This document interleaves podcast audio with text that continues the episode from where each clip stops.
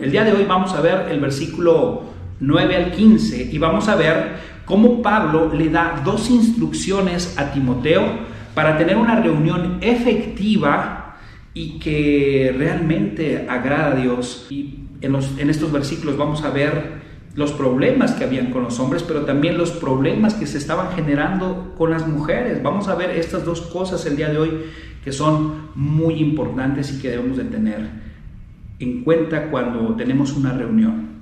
Por ejemplo, la primera cosa es la conducta de los hombres en la reunión. Vamos a ver el versículo 8. Dice, quiero pues, eh, o sea, está mandando, está, está diciendo a, Timoteo, es, un, es, es lo que se debe de hacer, que los hombres oren en todo lugar, levantando manos santas, sin ira ni contienda. Vamos a volver a, recordar, el contexto es dentro de la reunión de la iglesia. Recordemos que los hermanos en Éfeso estaban peleando y discutiendo y estos falsos maestros causaban las, discusiones generando la contienda y la ira dentro de la reunión. Entonces te imaginas, en lugar de dedicarse a orar, eh, se daban el tiempo para estar discutiendo y se olvidaban realmente de las cosas que son, eran importantes. Por eso Pablo dice, ok, en general, todos hay que orar, pero en específico hombres, o sea, en lugar de estar discutiendo y estar hablando cosas, dice, oren en todo lugar. ¿No? Y cuando se refiere en esta parte, en el contexto de la, de la iglesia, de la reunión, es orar en cualquier momento de la reunión. Es importante orar por nuestras autoridades. Y puede ser también en, nuestras reuniones de grupos o en un estudio bíblico o en los tiempos en el servicio de oración en la semana. En cualquier momento en todo tiempo en todo lugar hay que orar. Y luego dice aquí algo bien curioso dice eh, este levantando manos santas eh, aquí podemos aprender algo. En la época, en aquella época, los judíos, cuando oraban, ellos tenían esa costumbre de levantar las manos. Y imagínate el cuadro. Están estos hombres eh, discutiendo, tratando de meter cosas que son falsas y a la hora de la oración a la hora de, estar en la presencia de Dios, ah, levantaban las manos y, a lo mejor hasta lloraban, no lo sé, pero levantaban las manos, oye, qué hipócritas. Por este lado, eh, alejando a los hermanos de la sana doctrina y por este lado queriéndose hacerlos muy espirituales. Pero Pablo le dice, manos santas. O sea, en otras palabras, Vean cómo están sus manos, eh, cómo está su vida. O sea, ¿cómo, ¿cómo puedes tú en un momento dado, verdad, causar contiendas, divisiones y, verte muy espiritual cantando y, y alabando a Dios y levantando las manos? Eso es hipocresía.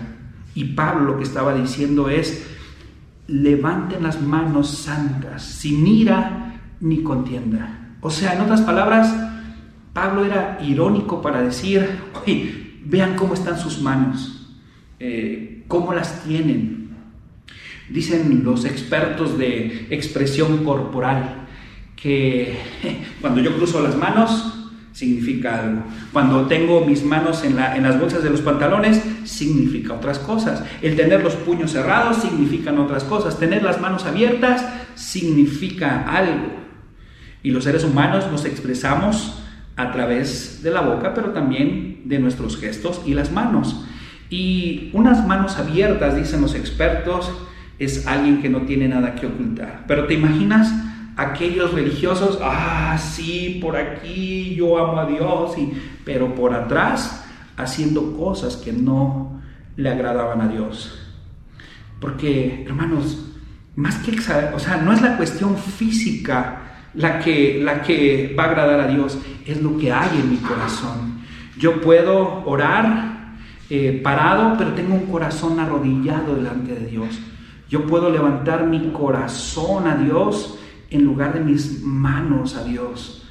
El punto aquí es, no se trata de, de que otros me vean, se trata de cómo está mi corazón y mi conciencia delante de Dios. Y eso es lo que Pablo quería transmitir a él, a estos hermanos. La vida de estos hombres estaban reflejando enojo, ira, contienda, en lugar de reflejar la fe genuina, la buena conciencia y los corazones limpios. O sea, no estaban reflejando realmente el verdadero amor, eh, el amor que, lleva a, quien no entiende, al débil en la fe, a que busque a Dios. A veces así somos los, a veces así somos los que tenemos la responsabilidad delante de, una congregación eh, en donde no nos damos cuenta y queremos que las personas nos sigan a nosotros y eso no es bíblico. Nosotros como predicadores, como maestros, eh, como seguidores de Cristo Jesús, siempre tenemos que llevar a las personas a que vayan delante de Dios y que ellos busquen a Dios, no al hombre, no a nosotros porque nosotros nos podemos equivocar, pero Dios no. Y esa es nuestra tarea, es la tarea que debe de tener aquellos maestros que enseñan la Biblia, aquellos predicadores que están predicando la palabra de Dios, siempre tienen que llevarlos al verdadero amor y, y siempre hay que llevarlos pensando en ellos también necesitan de Cristo, ellos necesitan mejorar su relación con Cristo y no a que me vean a mí. Y, mira, hay personas que yo me he encontrado en la iglesia y que han pasado por la iglesia bautista de Chalco que se les nota que son contenciosos y se les nota su enojo. Cuando hay personas que empiezan a meter eh, falsas doctrinas, falsas enseñanzas, se les nota lo contencioso, el querer dividir, se les nota el enojo, y, no, hermanos. Los que predicamos la palabra de Dios no debe de notarse eso, al contrario, recuerda lo que dice Juan 13:35 y eso nos lo dijo nuestro Señor Jesucristo. Juan 13:35. En esto conocerán todos que sois mis discípulos si tuvierais amor los unos con los otros. Tú dime si esto lo estaban viviendo los hermanos en Éfeso. No lo estaban viviendo. Por eso es que Pablo manda a Timoteo y Timoteo viene para apartar a aquellos contenciosos, aquellos que no buscan de, un corazón sincero, de buena conciencia a Dios y para fortalecer a los hermanos que realmente tienen el deseo de tener una fe genuina aquellos hermanos que, quieren tener una conciencia buena delante de Dios y de los hombres y corazones que realmente eh, buscan genuinamente a Dios y que son limpios. Los efesios, en otras palabras, se juntaban para discutir en vez de orar y pedir por sus autoridades y mostrar el amor de Dios.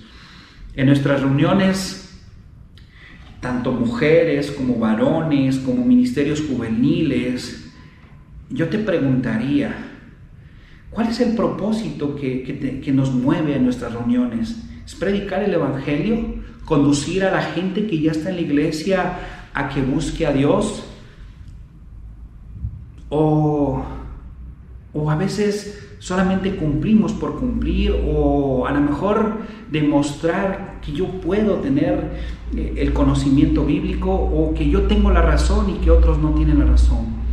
¿Qué es lo que debemos nosotros enseñar? Es siempre recordarlo, y lo voy a repetir muchas veces, es predicar el Evangelio a aquellos que no tienen a Jesús en su corazón y a los hermanos de la iglesia a siempre direccionarlos a que tengan una relación con Dios.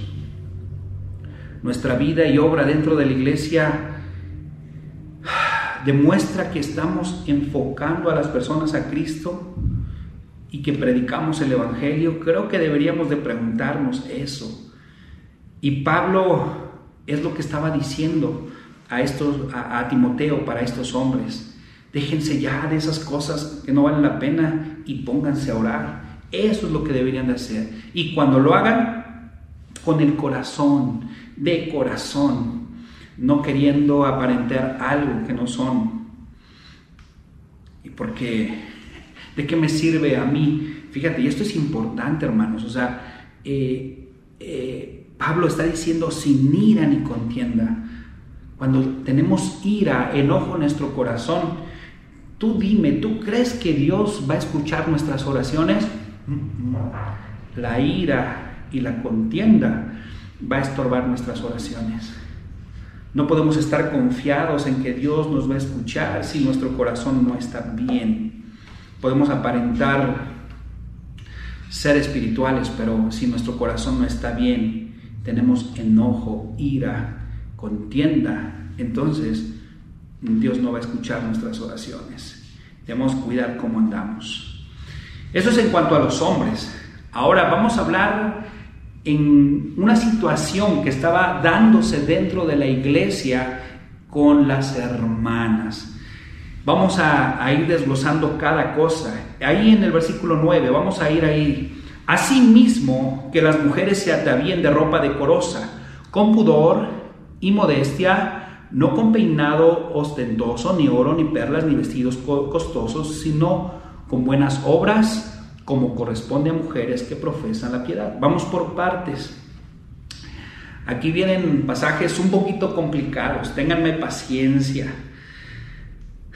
Que Dios me dé sabiduría para poderlas, para poder eh, compartir esto a ustedes. Aquí la palabra importante son varias, pero la primera es así mismo. O sea, mientras los hombres oran y dejan de discutir, las mujeres deben de hacer algo. O sea, eh, imagínate, los hombres discutiendo por aquí y las mujeres estaban haciendo otras cosas y todas esas dos cosas estaban causando desorden. Y, aquí viene la situación.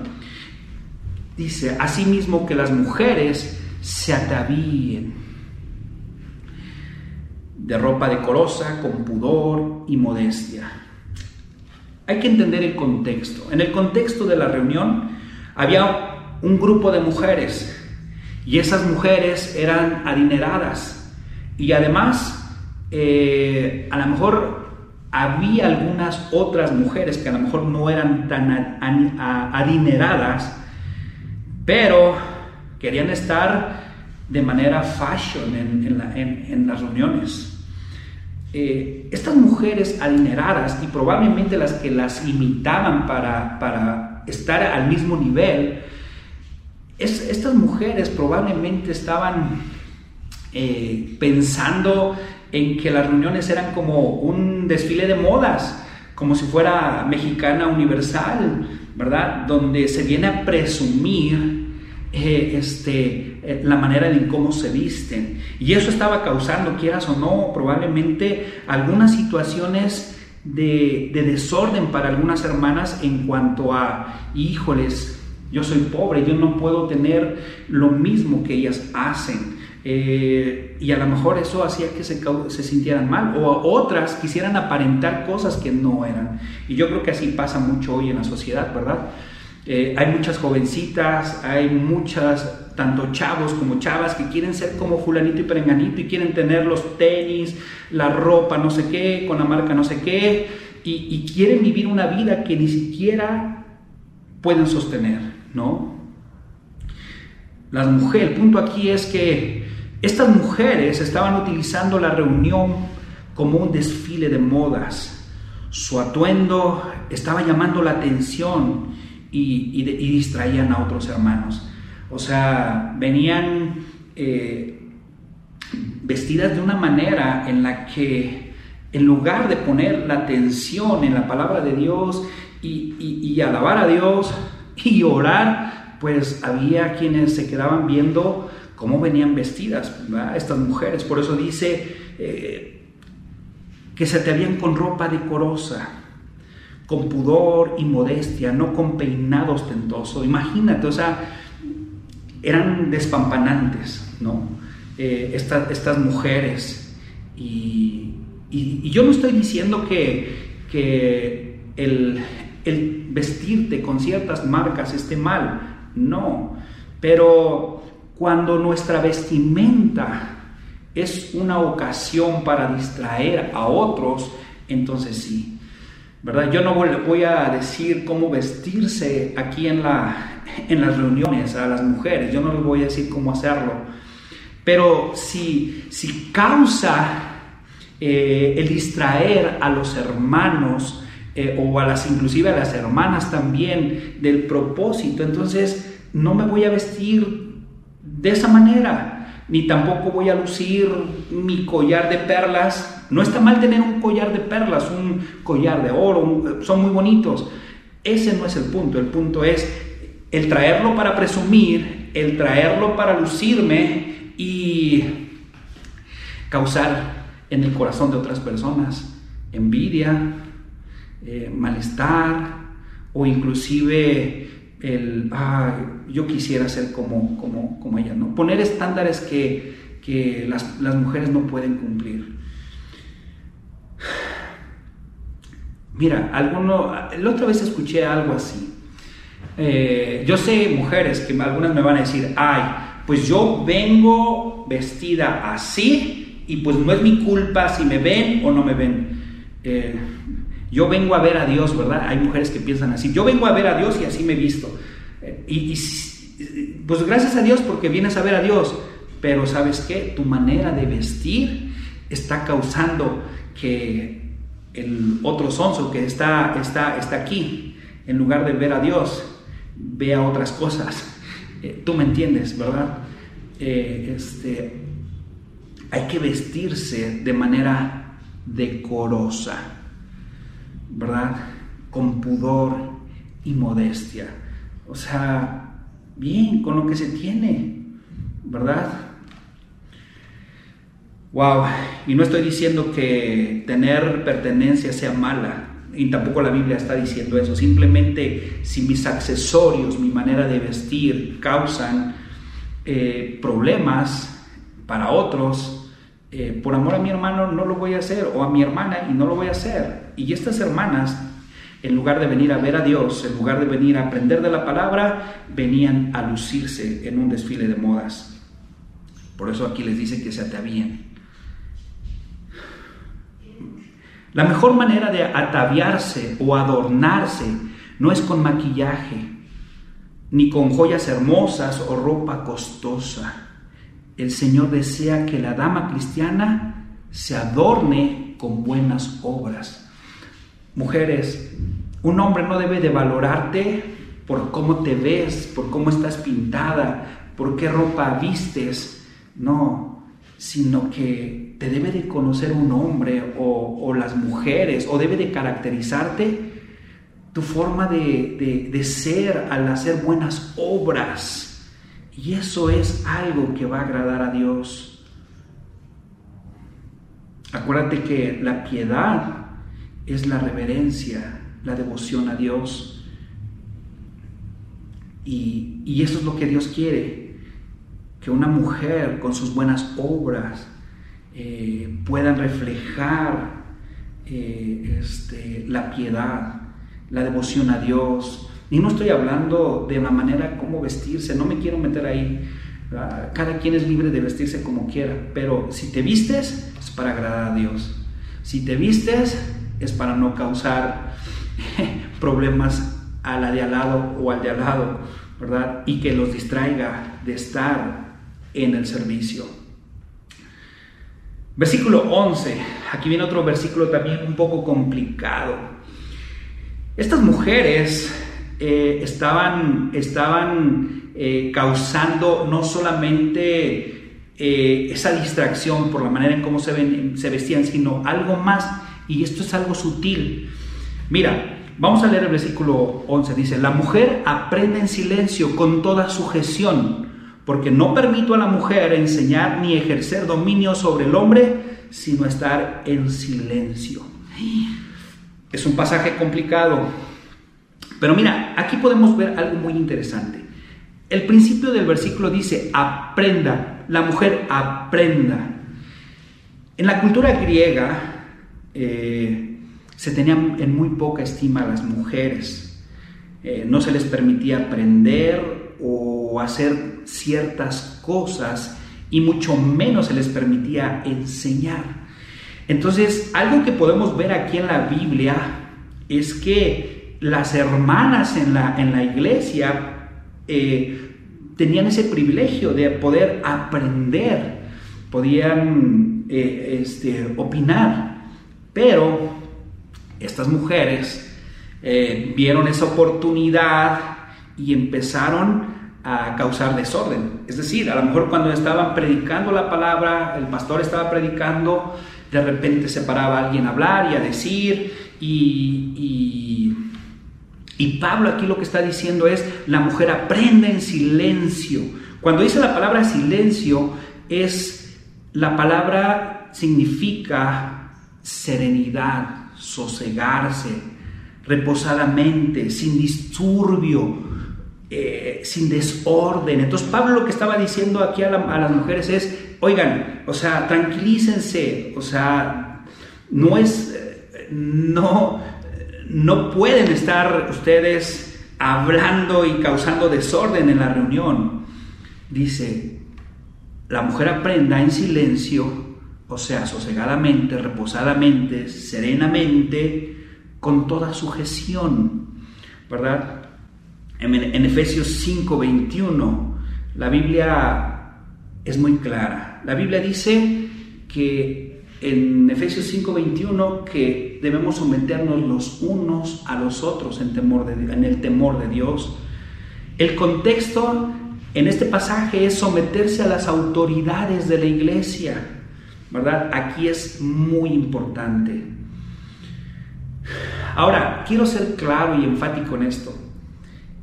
Eh, la capacidad de un hombre y una mujer no están en duda. Aquí, aquí no se trata de que si el hombre puede más que la mujer, no, nada que ver con ese tema. Las mujeres tienen, tienen sus capacidades, los hombres tienen sus capacidades. Dice la Biblia que Dios nos hizo iguales delante de Él, pero con funciones y roles diferentes. Y esos roles diferentes son tanto dentro de la iglesia como en la familia y también en el ámbito de allá afuera, ¿verdad? Hoy en día diríamos profesionista, ¿verdad? No está en duda, no está en duda la capacidad de las mujeres. En ningún momento estoy tratando de decir eso, ni tampoco la Biblia trata de decir eso. No.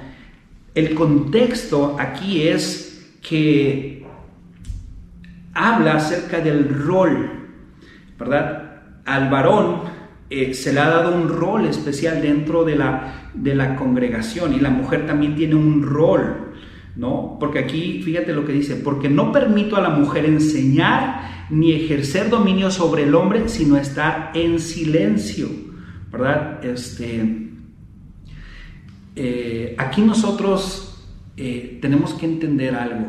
Dentro de la congregación, Dios ha dado la responsabilidad al hombre para dirigir la iglesia. Ahora, también es muy importante entender esta parte. La enseñanza doctrinal eh, dentro de la iglesia es una responsabilidad del varón. Es algo que Dios le ha dado al varón, ¿verdad? Pero eso no significa que una mujer no pueda enseñar eso no significa que una mujer no pueda también ejercer actividades y ministerios en la iglesia, ¿no? Eh, hay varios pasajes que no tengo el tiempo de hablarlos el día de hoy, donde Dios usa mujeres, ¿verdad? Y es más, te voy a hacer esto tan sencillo. ¿Quién le enseñó a Timoteo la palabra de Dios? Se le enseñó tanto su abuela como su mamá. O sea, las mujeres tienen funciones dentro de la, de, la, iglesia y pueden enseñar, pueden enseñar eh, en diferentes áreas, pero la responsabilidad doctrinal dentro de una iglesia es dada al varón. Es una cuestión de rol, no es una cuestión de sexo, es una cuestión de rol. Y es la responsabilidad que Dios le da al hombre. Versículo 13 dice, porque Adán fue formado primero, después Eva, y Adán no fue engañado, sino que la mujer siendo engañada incurrió en transgresión. ¡Wow! Un pasaje complicado. Hay muchas interpretaciones de este pasaje. Y, la verdad es que son pasajes difíciles. Pero a la luz de lo que Dios ha hecho podemos entender algunas cosas. Dios le da la responsabilidad al hombre de cuidar y proteger a la mujer. Vamos a recordar ahí en Génesis. En Génesis vemos que Dios creó primero al hombre y le dio la responsabilidad de cuidar el Edén y también de cuidar a la mujer y, ver por ella. Adán y Eva, los dos cuando pecaron, los dos pecaron, ¿verdad? Y es más, la Biblia ni siquiera culpa a Eva por el pecado sino que eh, la Biblia nos enseña en Romanos 5:12 que, que por un hombre entró el pecado y ese hombre fue Adán. Y cuando Dios se dirige, cuando el hombre y la mujer pecan, es Adán. Y no porque sea algo machista, sino porque Dios le dio la encomienda a Adán de cuidar a Eva. Y cuando Eva fue tentada, no estaba su marido para cuidar de ella. No estaba su cabeza para cuidar de ella. ¿Dónde estuvo Adán cuando Eva fue tentada? Ella fue vulnerable y cayó al igual que el hombre. Por eso es que no es la responsabilidad de una mujer eh, estar al frente de una iglesia, no porque tengan menos capacidad, no, ese no es el punto, sino porque Dios así lo dispuso, es el diseño de Dios y es algo que dijo, el hombre es responsable. Y, déjame decirte claro, la Biblia nos enseña que nosotros los hombres eh, somos la cabeza, somos líderes en dos ámbitos. Uno es el hogar, ahí somos líderes, cabeza, pero también dentro de la iglesia el hombre es, eh, este líder, cabeza. Pero hasta ahí, lo demás, eh, el desarrollo profesional, o sea, ahí una mujer puede ser presidente, una mujer puede ser empresaria, emprendedora, una mujer puede ser eh, este, directora. O sea, mm, ahí no hay instrucciones de la Biblia de nada, solamente para la familia y solamente para la iglesia. Eso es todo.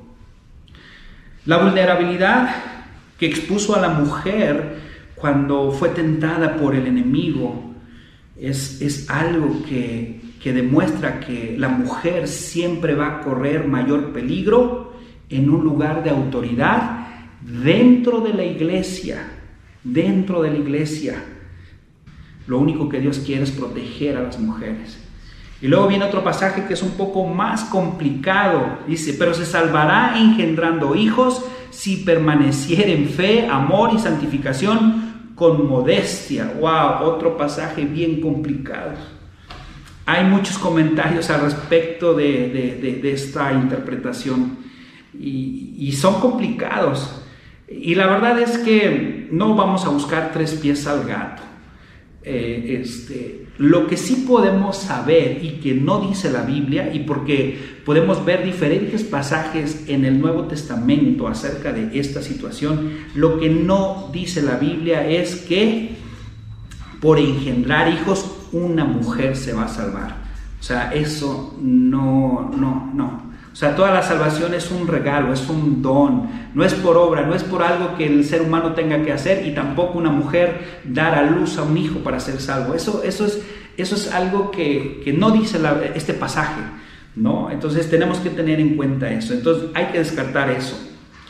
Eh, lo que sí podemos entender y, que es una de las, de las, de las tantas cosas que, que, uno puede ver en diferentes comentarios y uno puede concluir. Y esto es algo que yo concluyo, yo, Marco, que aquí, cuando habla de, de, engendrar hijos, eh, tiene que ver con, eh, es una de las grandes realizaciones que puede tener una mujer.